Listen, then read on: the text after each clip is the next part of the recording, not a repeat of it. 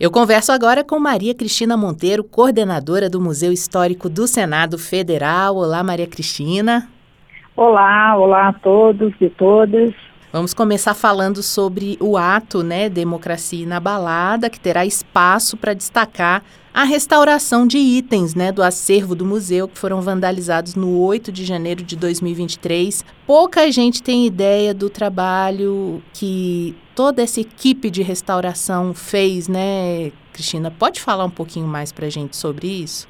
É, foi um trabalho intenso, né, feito com muito amor e profissionalismo pela equipe de restauração. Né, foram 21 peças que foram danificadas. Né, inicialmente a gente não tinha noção desse número e à medida que o tempo foi passando, a gente foi recebendo peças tanto da presidência, né, que haviam sido vandalizadas também, e a gente foi restaurando. Dessas 21 peças, né, falta apenas duas peças, né, que são é, painel vermelho de Atos Vulcão e um quadro do Gustavo Astoy, que representa a assinatura da primeira Constituição.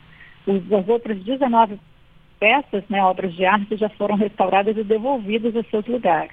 No evento do dia 8 de janeiro, nós vamos dar destaque à tapeçaria do Burle Marx, que foi vandalizada também no dia 8, né? ela foi arrancada da parede, rasgada, foi contaminada por urina, pó de extintor de incêndios, né, o que causa dano também ao tecido, às fibras né, da tapeçaria.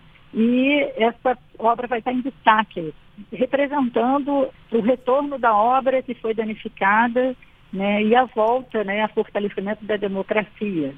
É muito rico esse trabalho, Maria Cristina, e deve ter sido um trabalho muito difícil também Sim, sim. E a tapeçaria, ela foi assim a mais complexa de restaurar, porque nós não temos especialistas.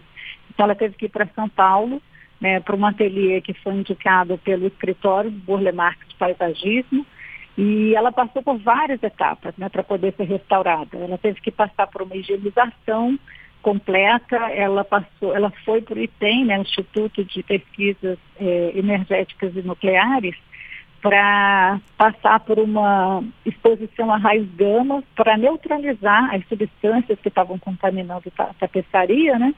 Então foi a mais complexa realmente. E depois ela foi costurada, a parte onde foi rasgada, com a própria fibra do tapete, sem que fosse incluído novas, novas linhas, né, novo, novo material.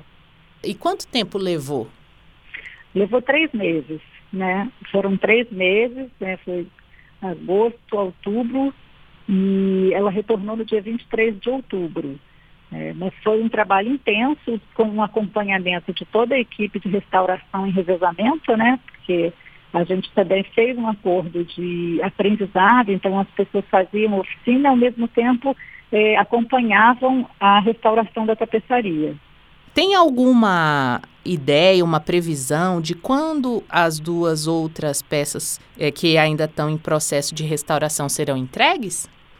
Essas duas, como elas necessitam de estudos específicos, né, no caso da, do painel do Atos Vulcão, ele é uma obra integrada, então ele é como se fosse uma parede, um grande painel é, fazendo a divisória do do Museu do Senado, né, que também é utilizado como salão nobre.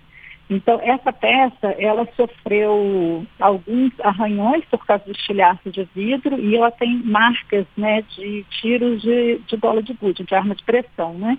Então, essa está muito manual, a gente vai precisar colocar andaimes, então são estudos mais, é, é, a gente precisa estudar, né, a melhor forma de fazer, a gente já está trabalhando, já está fazendo o planejamento dessa restauração, né? E a gente espera que ao longo desse ano a gente consiga finalizar tanto esse painel quanto o quadro do Gustavo Astoy, que também está aguardando restauração, e ele é mais complexo ainda, porque ele tem uma camada de verniz que a gente vai precisar remover, né? E é uma peça muito grande, né? De aproximadamente 3, 4 por 4 e meio, 4 por 5, ele é bem grande, né? Então, assim, e, e tem, está preso a uma moldura de madeira maciça folheada a ouro, então a gente vai precisar remover essa tela para poder fazer essa restauração. Isso eh, exige um planejamento ainda maior para a gente ver como é que a gente vai conseguir realizar isso ao longo desse ano também.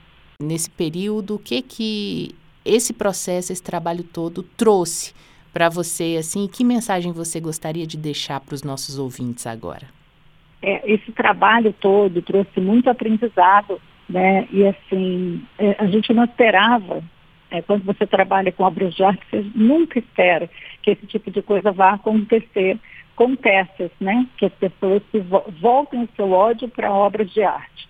Então, assim, foi um aprendizado muito grande, né, no processo de restauração dessas peças, né? É, porque a agressão não foi diretamente às obras de arte, mas em todo o sistema democrático. Então, quando você se vê diante desse tipo de coisa, realmente te leva muita reflexão de por que, que as pessoas estão agredindo aquilo que é um bem comum, é um bem público, mas que elas não têm noção né, de que aquilo pertence a elas também, que, que o patrimônio histórico é, pertence a toda a população.